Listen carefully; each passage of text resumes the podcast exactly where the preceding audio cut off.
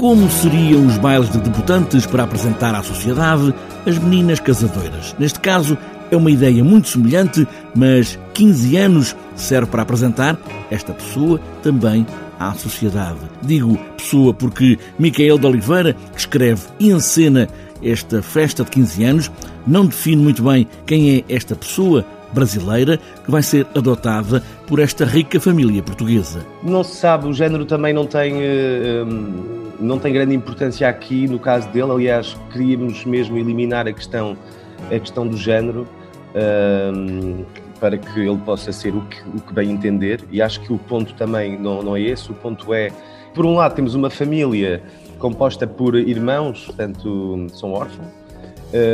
eles têm um, um, uma, um, portanto, são uma família com muita importância política, uh, importância também económica ou financeira, e então uh, é a primeira vez que os irmãos adotam e o processo não passou propriamente pela pessoa mais adequada, mas pelo Albano, o, irmão mais velho, o administrador da, da, da, da fundação, porque a família tem uma fundação, uh, e então eles basicamente precisam, adotam uh, Jami Jejin uh, para, para ajudar a família. Uma adoção conturbada, talvez estranha, que pode apenas servir para encontrar um dador possível para a filha mais nova, que é também herdeira deste vasto património familiar que se encontra em risco de vida. Está tudo neste documento.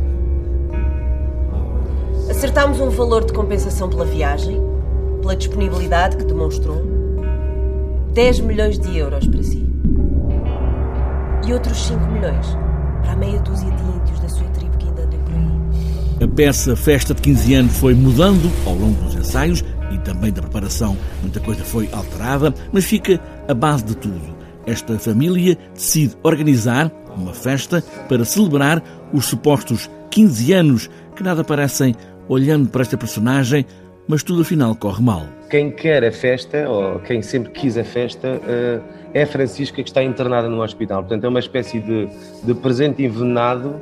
Jamie Gigi não tem 15 anos, nem tem 18, não se sabe também muito bem a idade, mas percebe-se que não é que, que não é menor. Uh, portanto, há, há também, gera-se ali um grande equívoco que é, que é, pronto, que parte sempre de um altruísmo perverso ou pouco calculado ou, ou um altruísmo que sai uh, deteriorado. Há aqui também as heranças da colonização, o património moral, as minorias e a padronização da identidade do género, e tudo isto tem a ver com a forma como pensamos e vivemos estes assuntos em comunidade.